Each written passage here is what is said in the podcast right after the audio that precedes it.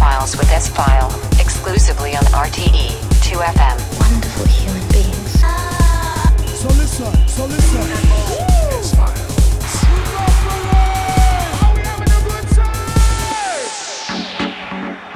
Hello and welcome to a new edition of the S Files with me, S File. And you switch into edition number 57 of the S Files. I hope you are ready for two hours of the pure techno sounds the past four weeks. And we have in this edition new music from our operator. We have Earwax, Another Toxia, Fhase 87, Shadow in Obscure Shape, and much, much more in program. And we kick off the show with a guy from Italy. The man is called Raffaele Attanasio, and this is Asterion.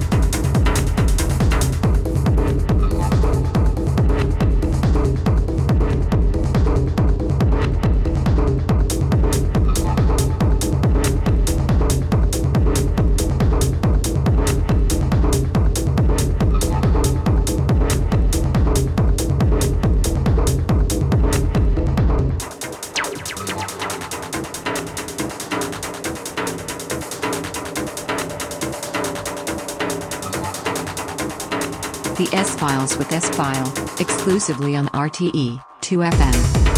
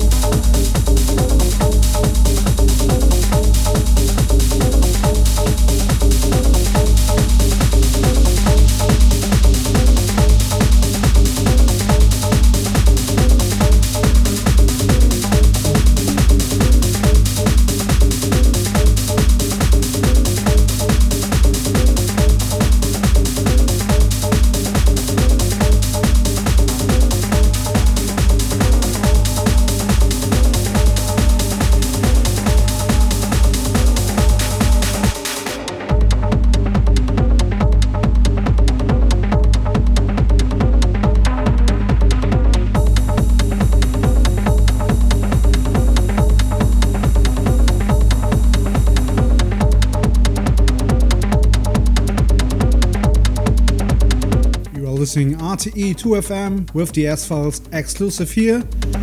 And the background is one of my favorite tracks um, of the past weeks, I think in the last two, three months. It's from Alexander Johansson and Mattias Fridell. The track is called Cylindra. It's uh, released on James Ruskin's Blueprint, and it's a great EP, one of my favorite tunes of the past months. Yes. we switch in in the second hour, and the second hour we go a little bit more deeper, experimental, and uh, have some good tunes in the pocket from uh, Shufflemaster. He's back with some new tunes. He's from Japan. We have also VHS, Tenzal is here, Steve Parker, DJ Dextro, an amazing track from Ansi. Also, Dara out from uh, Colombia the program, and much, much more. And this is a good point to give a shout out to my friends from Colombia. Want to give a big shout to all the massive crew, to Bogota, to Medellin, to Pereira, and Cali. Guys, hope to see you again. Big shouts to Colombia, and of course to Ireland. Back to the program, Ireland. You are listening to S Files with me, S File. Enjoy the music.